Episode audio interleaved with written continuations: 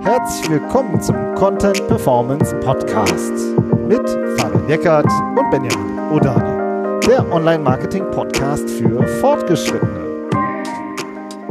Hallo Fabian. Hallo Benjamin.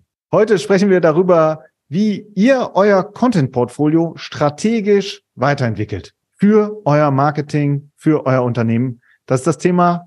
Ähm, wir sprechen über Fehler, die wir immer wieder sehen und aber auch natürlich wie immer über systematische Ansätze, wie man eben so ein Portfolio aufbaut und weiterentwickelt.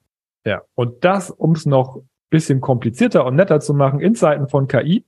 Ja, das ist ja die neue große Anforderung, die an alle, die ans Marketing ja insgesamt gestellt wird und insbesondere auch als Content Marketing. Ähm, wie es äh, der Zufall so will, als habe ich heute auch die Freischaltung von Google bekommen über mein VPN in den USA die äh, neue äh, Search Experience zu testen. Und äh, ja, also das ist, das ist der aktuelle Stand, ähm, äh, auf dem ihr euer Content-Portfolio ausrichten müsst. Aber ich würde sagen, vielleicht klären wir erstmal, was wir unter einem Content-Portfolio verstehen und äh, wie da so die allgemeine Definition ist, oder? Ja, genau. Also das ist ja jetzt äh, kein Standardbegriff, den man jetzt in jedem Lexikon findet, aber äh, aus meiner Sicht ist ganz klar, dass du als Marketingmanagerin, Marketingmanager oder generell Marketingverantwortlicher immer ein Content-Portfolio hast. Das heißt, du hast eine Webseite, du hast Kanäle, ja, das sind ja alles Content Assets, wenn man so will. Sei, sei es ein Blog, sei es Landing Pages, sei es eben ein Social Media Kanal, ein Newsletter, ganz viele verschiedene die, ähm, ähm, Kanäle, wird oft gesagt. Und da stecken ja Inhalte drin. Und das ist insgesamt ein Portfolio aus meiner Sicht, dass du eben aufeinander abstimmen musst, wo du auch ganz klare Ziele auch äh, hinterlegen musst. Über all das sprechen wir jetzt gleich noch. Und vor allen Dingen, du musst es strategisch weiterentwickeln, weil sich eben die Dinge ändern. Ja, und das erleben wir jetzt gerade ja auch ganz intensiv, werden, werden sehr viel danach auch gefragt und beschäftigen uns sehr viel in den Beratungen, in unserer Academy. Und, ähm, und es ist einfach was, was man jetzt angehen muss. Und ich würde sagen, von daher lass uns starten mit dem, was äh, einfach aktuell das Thema ist, nämlich, dass sich ähm, Google weiterentwickelt, ja, dass diese KI-Integration, äh, der AI-Snapshot wird ja auch oft genannt, in, äh, in die Suchergebnisse reinkommt. Ähm, ein eigenes Feld, wo eben ähm, ja über die Sprachmodelle Antworten generiert werden und die Suchergebnisse darin eingebunden sind. Ja, wie äh, schaust du da drauf, Fabian? Ja, also ich würde das es geht ja jetzt, es geht ja hauptsächlich um Google und SEO, wenn wir darüber sprechen, wie diese Integrationen kommen. Da geht es dann ja im übertragenen Sinne auch darum, ähm, wie, wie man in Zukunft äh, Traffic über seinen Content generiert. Ja, das ist ja so die Frage, die so ein bisschen über allem steht. Deswegen haben wir uns die jetzt exemplarisch rausgesucht, was das das Content-Portfolio bedeutet, einfach weil es auch, ähm, weil es ja so wichtig ist auch für den unternehmerischen Erfolg. Und ich finde, das größte Problem, was ich aktuell wirklich sehe daran, ist, wie es, wie es in, in weiten Teilen der Szene diskutiert wird, nämlich, dass äh, KI dafür benutzt wird, um das in Anführungsstrichen Content-Portfolio zu erweitern, indem man einfach Texte generiert mit dem, mit der, mit der KI. Ja, mit dem Ziel, letztendlich äh, wieder in, äh, in, in Google irgendwie aufzutauchen. Ja, also es wird eigentlich gar nicht so sehr darüber gesprochen, äh, was die Search Experience jetzt neuerdings für mich bedeutet, sondern es wird eher einen Schritt zurückgegangen und äh, es, es wird gesagt, ich kann mir über, über KI-Tools, über, über die Sprachmodelle Content generieren und den auf meine Webseite stellen zum Beispiel und dann kommt Google vorbei und rankt mich in den zehn blauen Links. Also es geht eigentlich gar nicht so sehr um die KI-Antwort, sondern es geht darum, wie man äh, ja in die zehn blauen Links äh, kommt und, ähm, und da sind wir beide ja auch echt kritisch, ob das die Zukunft, ob das überhaupt zukunftsfähig ist, ja, und ob das wirklich eine Erweiterung des Content-Portfolios ist oder ob es nicht einfach Spam ist, ja. Also das, da würde ich auch gerne den Ball ein bisschen an dich zurückspielen, was da die, die, die Qualität und die Tiefe angeht, die man da eigentlich produziert. Ja, weil das ist ja eigentlich, ähm, ja, also ich meine, automatisch Texte generiert, das habe ich vor 15 Jahren auch schon gemacht. So. Ja, also das ist ja auch eine, was, was wir in mehreren Folgen auch schon besprochen haben. Und es ist aus meiner Sicht ganz klar, wenn du einfach Copycat-Content produzierst, wo am Ende genau das gleiche steht wie das, was oben im Chat äh, ausgegeben wird von der KI, dann ist es ist das ist das gleiche, es ist identisch. Ja, und ähm, das Problem ist aus meiner Sicht, dass du, also ich glaube nicht, dass man damit wirklich äh, langfristig, ich glaube, dass du jetzt aus taktischer Sicht kurzfristig Traffic damit generierst, aber wir sprechen darüber, wie du es strategisch weiterentwickelst, also wie du ein Portfolio aufbaust, was sich auch über Jahre trägt. So. Aber es wird aktuell und, so diskutiert. Ich habe auf ja. LinkedIn eine Case Study gesehen, wo jemand sich total abgefeiert hat, dass er ein Glossar in zwei Tagen über eine KI gebaut hat und damit jetzt Sichtbarkeit und Traffic generiert. Und alle finden es super, oder nicht alle, aber viele Leute feiern es dafür und es ist, es wird so dargestellt, als wenn es eine Erweiterung des Content-Portfolios wäre. Ja? ja. So. Und da würde ich wirklich ein Fragezeichen dran machen. Ob das, ja. ob das die Qualität hat, ähm, weil für mich ist das rein funktionales SEO. Ja. ja. Es ist so. rein funktionales SEO wäre ja noch gut, aber es ist ja auch noch nicht, also wir glauben auch nicht daran, dass es erfolgreich ist, weil du eben exakt das gleiche baust wie das, was in der KI rauskommt. Ja. So. Und ähm, das heißt, man muss sich wirklich fragen, ne, das wäre jetzt zum Beispiel ein Weg, wo wir sagen würden, wenn du dein Content-Portfolio in die Richtung weiterentwickelst, das äh, würden wir kritisch sehen. So, andere befürworten das, das ist auch okay so. Ähm, das ist ja immer so, dass es unterschiedliche Sichtweisen geht, gibt. Aber wir würden da andere Wege gehen, sprechen wir auch gleich noch drüber.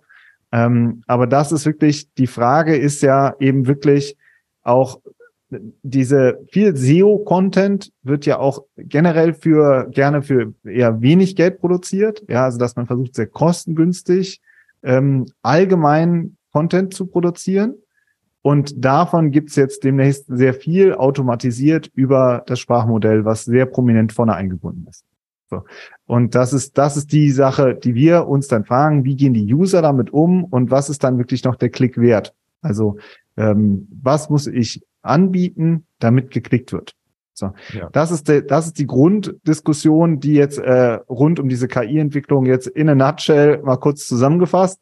Wir haben es in der vorherigen Woche auch noch mal ausführlich besprochen ja, wo wir wirklich auch nochmal verglichen haben, wie sind die äh, Suchergebnisse im Moment und wie sind sie in Zukunft anhand konkreter Beispiele. Ja, und deswegen hört euch nochmal die äh, Woche von der äh, die äh, vorherige Folge an. Da ist wirklich nochmal ein äh, Deep Dive da in das Thema. Aber das ist was, was jetzt auch auf das Content-Portfolio eben zukommt und damit aufs Marketing ähm, und auf die Content-Verantwortlichen. Ja, wie geht man damit um? Wie kommt man da rein? Das sind Themen, ja. die wir in Zukunft auf jeden Fall noch häufiger besprechen werden. Heute geht es eher ein bisschen globaler darum. Ähm, und dieser Kanal SEO ist ja jetzt auch nur einer, ja, ja. von vielen, von vielen, möglichst vielen, vielleicht äh, möglichst vielen im Content-Portfolio. Es geht ja, gibt ja auch noch mehr. Ne? Also ich erinnere mich jetzt daran, dass wir, ähm, dass wir auch äh, ja immer auch ganz oft mit äh, Kolleginnen und Kollegen in Kontakt sind und die dann sagen, ja, okay, ich mache SEO, aber ich habe auch noch andere Dinge auf dem Tisch, um die ich mich kümmern muss, ja, im Rahmen von meiner Arbeit. Ja, ich habe nicht, ich habe die Webseite, wo ich Content Marketing mache, aber oder Co Content veröffentliche, äh, mit dem Ziel, damit zu ranken. Aber ich mache zum Beispiel, ich kümmere mich auch um unsere Social Media Kanäle zum Beispiel. Ja. Also du hast einfach im äh, Marketing oder auch im äh, Digital Marketing oft die äh, berühmte eierlegende Wollmilchsau, ja, also die Leute müssen sich um sehr viel kümmern, um Social, um Content, um Ads, ja, um ganz viele Themen. Und ich erinnere mich daran zum Beispiel an ein Gespräch, was wir mal auf einer Konferenz hatten vor kurzem mit einer sehr jungen, super engagierten ähm, Marketingmanagerin, die halt gesagt hat, ja, ich baue jetzt hier das Content Marketing auf und ich starte jetzt damit, dass wir jetzt äh, vier Social-Kanäle, die will ich jetzt aufbauen. So, ja, äh, TikTok, Insta, Twitter, LinkedIn. Und äh, wir saßen beim Abendessen und haben so gedacht, äh, sie hat direkt so gesehen, dass uns die Gesichtszüge entgleist sind, so, ja, weil wir gesagt haben, äh, Moment mal, wie viel sind wir, seid ihr in eurem Team? Ach, du bist alleine, ja, und du willst zum Start vier Social-Kanäle aufbauen. Und das ist wirklich ein zweites Problem, was wir im Content-Portfolio in der Entwicklung sehr oft sehen, dass dann viel zu viele Kanäle äh, gestartet werden und dass man total unterschätzt, wie viel Arbeit das nachher hinten auch in der Pflege ist. Das sind dann nämlich dann oft nicht nur vier Kanäle jetzt in dem Beispiel, sondern mal zwei Sprachen, dann hast du acht Kanäle, die du pflegen musst. Und da muss überall regelmäßig irgendwas veröffentlicht werden. Und wenn du so ein Content-Portfolio dir aufbaust, dann hast du super oft und ganz schnell so ein Ungleichgewicht. Dann hast du da so einen Klumpen und um den musst du dich die ganze Zeit kümmern und dann bleibt sehr viel auf der Strecke. So, das also heißt. Also Klumpen, damit meinst du jetzt Social Media als Ganzes? Genau. Ja. Social ist super wichtig und super stark und keine Frage, kommen wir gleich noch zu. Aber ein Content-Portfolio muss aus meiner Sicht auch ausgewogen sein und ähm, ähm, auf, ähm, auf und die viele User auf unterschiedlichen Ebenen ansprechen. So. Ja, es ist einfach und totale Überforderung dann. Ne? Das ist ja. Überforderung. Und wenn dann zum Beispiel jemand auch von einem auf der Führungsebene sagt, ja, wir müssen jetzt da sein, wir müssen jetzt da sein, wir müssen jetzt da sein, dann muss man auch wirklich klar auch äh, haben, wie viel Arbeit das nach hinten raus eigentlich macht. Und das Traurige ist dann, dass dann oft die Qualität auf den einzelnen Kanälen nicht ausreicht. Also man schafft eigentlich nicht genug Power auf dem einzelnen Social-Kanal, weil man sich zu viel vorgenommen hat. Also das ist für, aus unserer Sicht ein ganz klares zweites Thema, was immer auch bei so einer Portfolioentwicklung immer auf einen zukommt, bei einer strategischen Entwicklung. Wie viele Ressourcen tun wir jetzt hier eigentlich in welchen Kanal rein? Ich finde, um das vielleicht nochmal ganz kurz zu ergänzen, also du hast jetzt äh, Qualität und Power in einem Satz genannt. Das ja. sind für mich zwei verschiedene As Aspekte. Ja. Also du hast einmal die, die Qualität des Contents an sich, den du natürlich dann veröffentlichst. Ähm, und aber das haben wir ja auch schon ein paar Mal besprochen. Jede Plattform ist ja auch anders und funktioniert auch anders. Das heißt, um wirklich erfolgreich zu sein, kommen wir ja gleich noch dazu, musst du ja auch auf die Anforderungen der Plattform eingehen. Und das kannst du dann ja auch eigentlich gar nicht richtig. Und deswegen ist es halt auch schwierig, gute Zahlen zu erreichen, an denen man dann ja im Endeffekt auch hoffentlich gemessen wird, wenn man ordentlich Ziele hat, oder? Genau, also da sind wir jetzt im nächsten, im dritten Punkt, ja, den wir jetzt ansprechen wollen, nämlich das ist das Thema Ziele. Denn oft wird aus unserer Sicht ähm, viel zu ähm, groß gedacht in den Zielen. Also das C-Level, sage ich jetzt mal, interessiert sich für Traffic, Leads und Sales. Und das kannst du auch auf drei Folien, drei PowerPoint-Folien einmal im Jahr präsentieren. Solltest du auch.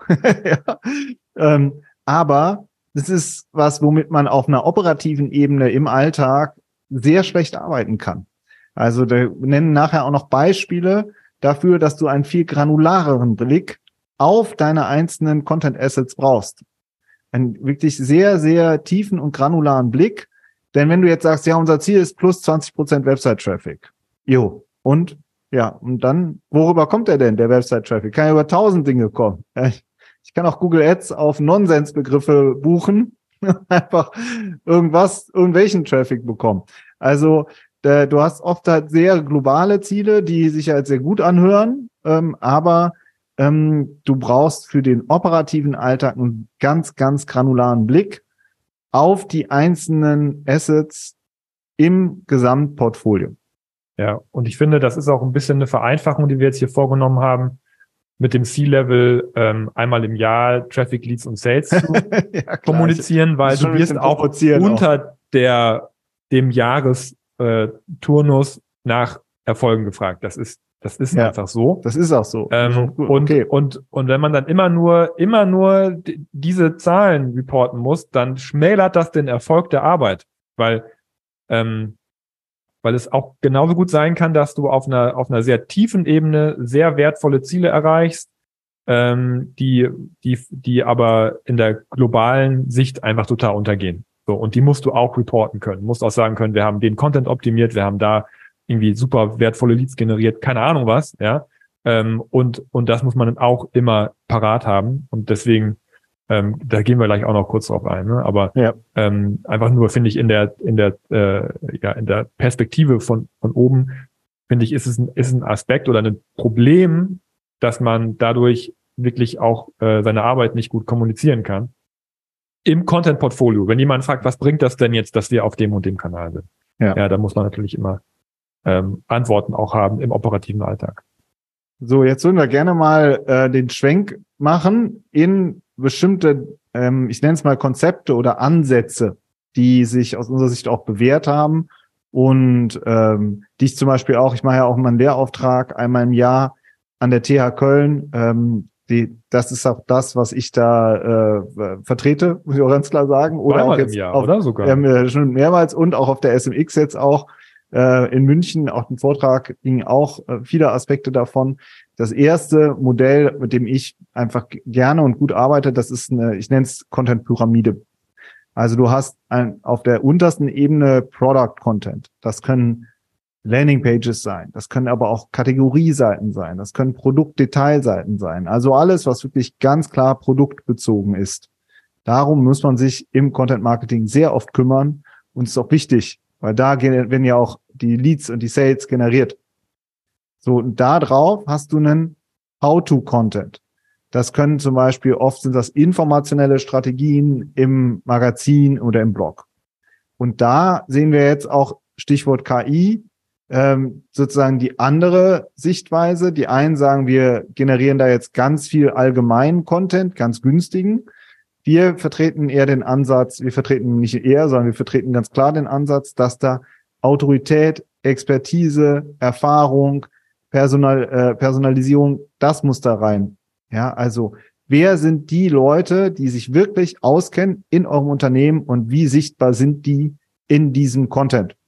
Denn aus meiner Sicht wird in Zukunft äh, es ein irre Bedarf geben an branchenspezifischen Experten. Noch viel mehr als jetzt. Du brauchst Leute, die authentisch zeigen können, dass sie wirklich Ahnung haben.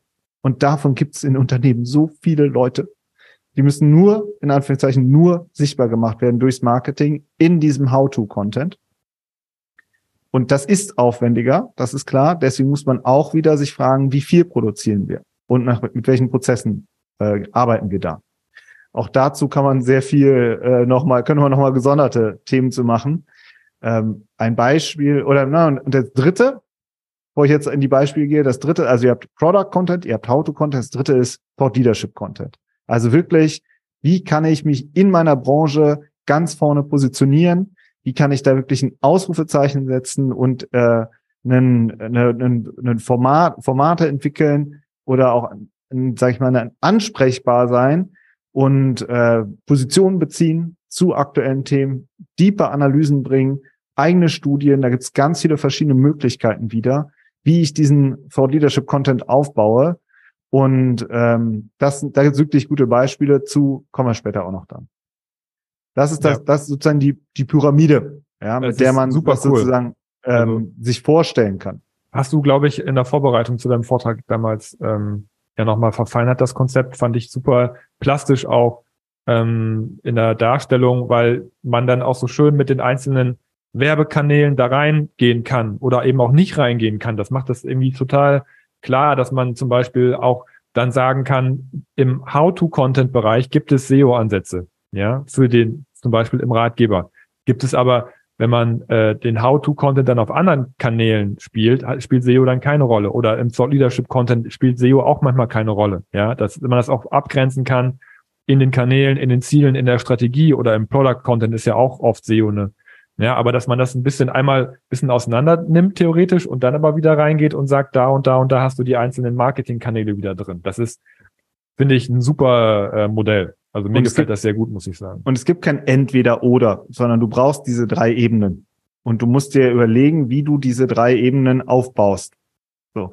Und ähm, viele machen zum Beispiel auch nur Product Content. So, dann hast du auch aus meiner Sicht einen ganz klaren ähm, äh, eine Fehlallokation, weil natürlich ist Product Content wichtig, aber du brauchst eben diese anderen Bereiche auch. Wenn du eine Reichweite aufbauen willst, wenn du eine Relevanz aufbauen willst, dann brauchst du eben verschiedene Elemente. Ja, und vor allem, wenn ich mir jetzt auch die neuen Suchergebnisse angucke bei Google, ähm, muss ich jetzt, fällt mir gerade ein, also wie da Produkte dargestellt werden, das ist schon ähm, das, das, das, das entfernt sich schon wieder sehr von, von, der, von der Brand, also je nachdem, wenn man halt seine Produkte auch auf anderen Plattformen noch hat, ähm, dann äh, ja, muss ich schon, schon sagen, muss man sich da absetzen. Ja, man muss auch als Marke und als Unternehmen zeigen, wir haben, was das Produkt angeht, wirklich sehr viel Wissen.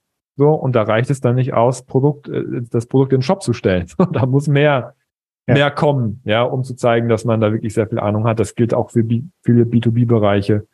Ähm, ja, also ich merke, also ich persönlich muss sagen, als ich mir, wenn ich mir jetzt die ganzen Ergebnisse angucke, die neuen, ähm, dass man auch noch mehr daran arbeiten muss, sich herauszustellen. Ja. ja. Das an, das, das nächste, der nächste Denkansatz, den ich hier gerne einfach mal reinwerfen möchte, sind Content-Formate. Also es gibt einen zentralen Unterschied meiner Meinung nach ist wirklich, dass man sagt, haben wir Longform-Content deepen Content, der tief reinführt. Ja, das können zum Beispiel eben auch wieder jetzt die ausführlichen Fachartikel sein. Das kann auch ein Podcast sein. Das können auch sehr ausführliche Landingpages sein, die eher für SEO geschrieben sind. Ja, also keine Product-Seiten. Ja, also wirklich ein Longform-Content, der tief reinführt. So. Und wo du dann zum Beispiel sagst, da gucken wir auf die Rankings, da gucken wir auf unseren SEO-Traffic. Beim Podcast guckst du auf die Downloads. Ja, also du hast was, womit die, womit die Leute sich tief beschäftigen. Ja, mit einem Blogartikel sind die Leute drei Minuten beschäftigt. Mit einem Podcast können die Leute 30 Minuten beschäftigt sein. So. Also das hat, das sind äh, längere Formate. Und gleichzeitig hast du aber auch snackable Content, also oder Micro Content, kurze ähm, ähm, kurze Elemente, wie die du eben dann auf Social Media spielst. Ja, wo du dann sagst, das ist unsere Grafik, das ist unsere Kachel, das ist unser Zitat, das ist unser Posting, das ist unser äh, unser Reel, kann ja alles Mögliche sein. Ja, und ähm, aber das ist dann der sehr kurze Content, der eher 30 Sekunden lang äh, eine, eine Aufmerksamkeit erzeugt. Ja, und da hast da, du dann ja. andere KPIs. Da schaust du natürlich auf die Impressions oder du schaust auf die äh, auf die auf das Follower-Wachstum. Ja, also du musst dann immer auch andere Kanäle haben und andere Ziele.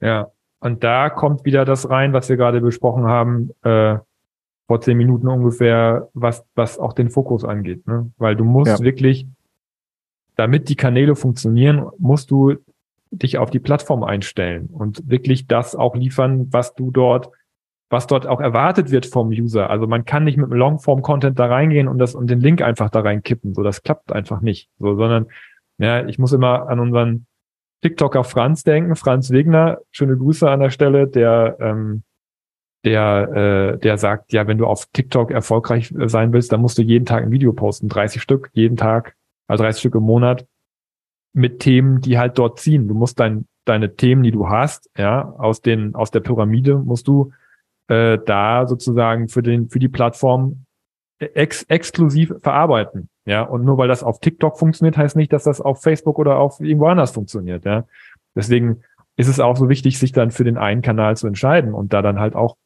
äh, dafür zu produzieren und äh, das Content-Portfolio auf den Bereich zu erweitern oder eben daran zu arbeiten. Und du musst dich auch ganz stark, das ist ja was, wo der Franz auch sehr aneckt, du musst dich auch ganz krass auf die TikTok Audience einlassen und zum Beispiel extrem simple, einfache, populäre Themen machen und nicht B2B äh, sehr schwere und diepe Themen machen, sondern ganz plakativ, ganz krass zugespitzt mit personalisierten Videos.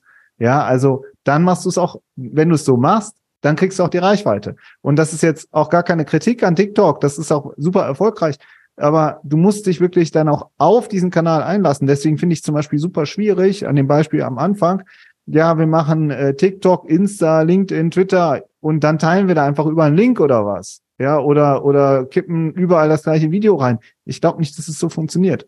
Meine, meine oder unsere Erfahrung ist, ist, dass du wirklich den Kanal dann auch in der Tiefe verstehen musst. Deswegen unsere Empfehlung, entscheidet euch für einen Kanal und macht den richtig. B2B kann man auch sehr gut LinkedIn machen. Ja, äh, als Beispiel. Und dann aber richtig. So. Und äh, das ist der Snack-Content. Und der Snack-Content und der Longform-Content, die, die hängen auch miteinander zusammen. Also mhm. wenn ihr ein Thema im Longform-Bereich macht, könnt ihr daraus natürlich auch Snack-Content bauen. Wobei man sagen muss, dass der Franz uns auch mal Videos für LinkedIn gebaut hat. Ja, die waren auch Hammer, ne? Die haben auch gut funktioniert. ja. Absolut. Aber ja. ob du dann, mir geht es trotzdem darum, äh, dass ich, äh, dass, dass, dass man es nicht einfach überall rauskippt und denkt, dass es da genau gleich erfolgreich ist. Hm. Ja, genau. Und es ist ja auch dann ein Austesten auch immer ein Stück weit, das ist ja jetzt alles sehr theoretisch. Ja. Man muss gucken, was einem gut liegt, was einem auch Spaß macht. Ne? Also ja, und, kommt dann auch noch. Und, und dann die, die Formate ist. auszuprobieren und zu gucken, okay, das funktioniert jetzt gut. Wir haben mit dem Franz ja auch viel darüber diskutiert, ob, ob LinkedIn ein Videoformat ist oder, ja. oder ob man das damit machen kann und so. Ähm, und wir haben es sozusagen in, in unser Formate für LinkedIn aufgenommen. Ja, es gibt auch wieder Formate für die einzelne Plattform. Da merkt ihr, wie, wie, wie komplex das ist. Man kann ganz schnell sehr tief werden. Ne? Genau, genau. da kommen wir auch gleich nochmal drauf zurück am Ende. Aber lass mal jetzt noch den dritten Bereich machen und den finde genau. ich auch super wichtig. Vielen fehlt auch schlicht ein Sales- und Leads-Format. Ja, und das ist aus meiner Sicht ganz klar der Newsletter, das sind Webinare, das sind Case Studies, wirklich ähm, äh, Formate, wo man nachweislich immer wieder sieht, dass daraus dann auch wirklich ähm, ja die echten äh, Sales und Leads entstehen. Das heißt, wenn ihr ein Newsletter habt und äh, ihr schickt nur, mich kürzlich bei einem Newsletter angemeldet, ähm, von einem, äh, von einem äh, Bekannten, der Geschäftsführer ist und äh, der mich gefragt hat, ja, wie, wie siehst du das? Ich melde mich in den Newsletter an und habe jetzt seit drei Monaten keine einzige E-Mail bekommen. Das wird ein kurzes Gespräch, weil ich nicht so viel dazu sagen kann. Ja, also das ist jetzt sehr übertrieben, aber ähm, es geht schon darum, wie ihr den dann auch bestückt. Ja, wie ist der aufgebaut? Was wollt ihr damit auch wieder erreichen? Was für klare KPIs hängen dahinter? Und ähm, und ähm, und wie baut ihr das konstant auf? Wie integriert ihr das in euer Portfolio? Mhm. Ja, das ist wirklich auch diese Integration. Ich finde bei dieser, ähm, wo wir jetzt diese drei Formate durchhaben, also den Longform-Content, dann den Snackable-Content und auch den Leads- und Sales-Content, merkt man auch, äh, also wie wie sich das auch wie das auch ineinander greift. Ja, so, und wie sich diese einzelnen Formate auch gegenseitig unterstützen können und die einzelnen Plattformen, ja. Aber das, die, die Themen, die ihr für euren Longform-Content entwickelt, für den Snackable-Content, sind natürlich auch Sachen, die man im Newsletter machen kann. Ja, wenn man da den Content für erstellt, zum Beispiel, ja. Und ähm, der Newsletter kann wiederum andere Content-Formate unterstützen. Ähm, und am Ende geht es dann darum, ja, eben auch etwas anzubieten, zum Beispiel, wenn man Traffic auf dem Longform-Content hat, was ist denn dann das Lead-Format auf der Seite zum Beispiel? Ja, es greift alles ineinander, aber wenn irgendwo was fehlt, dann, dann äh, ja, hat man sozusagen eine, einen Gap, also entweder kein Traffic oder keine Leads oder die Plattform funktioniert nicht richtig. Ja. Und das dritte ist, da kommen wir jetzt zu diesen sehr granularen Zielen, die du brauchst, um dein Portfolio zu optimieren. Das heißt, du brauchst immer eine Datenbasis, und eine ganz konkrete Fragestellung. Beispiel, wie erhöhen wir die Klickrate im Newsletter von vier auf acht Prozent? Das ist eine konkrete Fragestellung und die führt zu mehr Klicks und zu mehr Traffic oder zu mehr Anfragen. So, wie erhöhen wir die Top 10 Position bei Google von 10 Prozent auf 20%? Prozent? Ist eine Frage. Kann man sich stellen. Ja? Mhm. Äh, wie erhöhen wir die Anzahl der Featured Snippets ähm, von 20 auf 50. Ja, das sind ganz konkrete Fragestellungen, mit denen du an die einzelnen Formate oder Kanäle herangehst und die dann optimierst, indem du an deinem Content arbeitest und den besser machst. Besser ja. für deine Audience. Und das ist sozusagen der dritte große Bereich, finde ich. Also einmal diese Pyramide vorne, das Verständnis, die Formate, das Verständnis und dann sich immer wieder zu sagen, jetzt optimiere ich das. Und da müssen halt saubere Fragestellungen formuliert werden, ganz konkrete To-Dos abgeleitet werden und dann schaut man sich an, was es bringt. Und dann ist es super oft, schraubst du an ganz vielen kleinen Stellen und Stück für Stück merkst du, wie äh, das Flugzeug immer mehr abhebt. Ja. Plus, dass du natürlich für die einzelnen Formate auch immer wieder neu produzierst. Ja, das klar. ist natürlich auch noch. Also es ja. ist immer, ja, ich weiß nicht, wir haben ja mit der Ann-Kathrin Reitmeier gesprochen, Study Smarter ja auch gesagt haben, wir haben erst viel Content aufgebaut und jetzt sind wir mehr in die Optimierung gegangen. Das sind dann auch immer so Dynamiken und Prozesse, die man, äh, die, die aufeinander aufbauen auch wieder. Ja. ja. So sieht's aus. Das ist Content Portfolio, strategische Weiterentwicklung und genau diese Themen, das besprechen wir in Live-Workshops in unserer Academy. Und zwar anhand von echten Beispielen. Also wir machen jetzt deutlich mehr Live-Workshops. Sechs Workshops sind alleine bis September eingeplant. Die laufen so ab, dass wir euch mit auf unseren ähm, Bildschirm nehmen, dass wir richtig konkrete Beispiele zeigen, analysieren, besprechen, erklären, diskutieren, ja, und das zusammen mit euch in unserer Academy. Also drei Themen zum Beispiel. Wir besprechen darüber, wie ihr eure SEO-Strategie auf diese KI-Suchergebnisse anpasst. Ja, wir sind da die ganze Zeit dabei, testen das aus, diskutieren das aus. Wir besprechen darüber, wie zum Beispiel B2B-Unternehmen ganz konkret Thought Leadership Content entwickeln. Wie sieht der eigentlich genau aus? Das ist immer noch ein großes Geheimnis, weil es auch äh, nie, gar nicht so viele gibt, die das wirklich sehr gut machen. Oder als drittes Beispiel, wie er denn diesen Micro-Content auf LinkedIn ähm, eigentlich aufbaut, wie der ganz konkret funktioniert. Das zeigen wir dann zum Beispiel anhand unserer eigenen Profile, nehmen euch mit auf unseren Bildschirm und zeigen einfach mal, was es so bringt, was unser Eindruck ist und diskutieren das mit euch. Ja. Und wir haben auch unsere SEO-Duelle, wollen wir auch wieder aufleben Ah, lassen. stimmt, Freue ich mich kommt auch persönlich auch, sehr drauf.